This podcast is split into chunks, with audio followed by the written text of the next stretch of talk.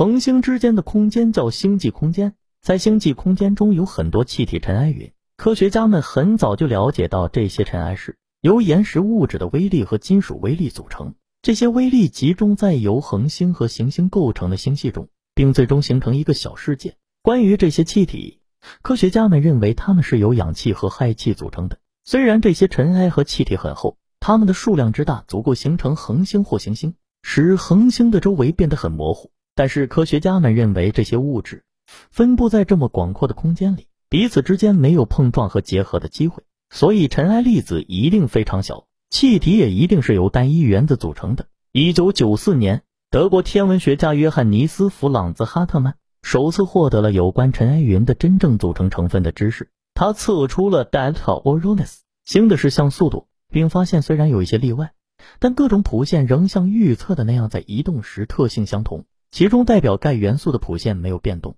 即恒星在运动中不可能在身后留下钙元素。可是哈特曼认为，在恒星和我们之间的薄薄的、基本上不运动的星际空间中，他探测到了钙元素。当然，星际空间的主要组成部分是氢气。从1951年开始，美国天文学家威廉姆·维尔森·摩根探测到了代表电离氢。氢气变热后，使它的电子脱离了原子的谱线。在银河系中有一些蓝白恒星。在这些蓝白恒星周围的氢气非常热，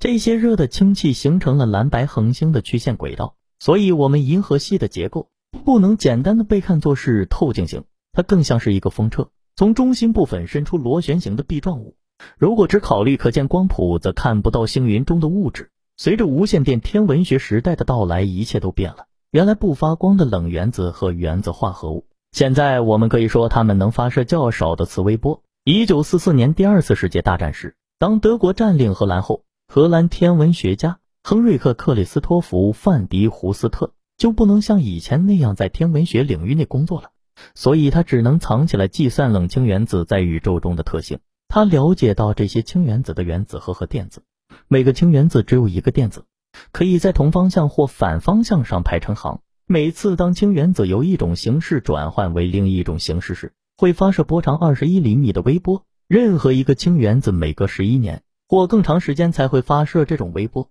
但是在宇宙中有很多氢原子，所以总有这种微波的存在。美国物理学家爱德华缪斯伯塞尔在一九五一年探测到了这种微波的发射，这样就可以应用微波来跟踪星际空间中不寻常的冷氢气聚集体。当探测微波的方法被改进后，我们就能够探测到气体云的微小成分，例如。探测到了一种很少见的氢原子，这种氢原子的原子核比普通氢原子的原子核重两倍。普通氢气是氢一更重些的叫重氢或氢二。在一九六六年，我们探测到了体现氢二特征的微波，而且还有一些证据表明，从总体上说，宇宙中百分之二十的氢气是以氢二的形式存在的。通过微波发射的特性，可以识别原子的结合。比如说，在宇宙中，仅次于氢原子可以和其他原子结合的最普遍的是氧原子，在很长一段时间内，一个氧原子和一个氢原子可能会互相碰撞结合在一起，形成一种为我们所熟悉的羟基组化合物。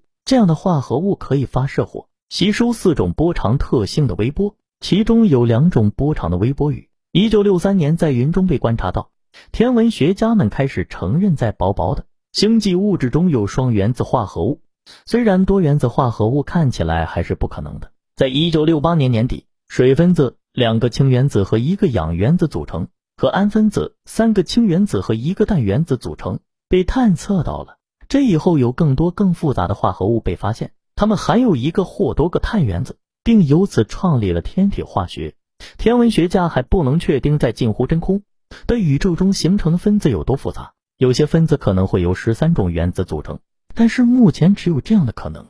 即如果我们能把探测仪送到星际云中，我们还可以探测到更复杂的化合物。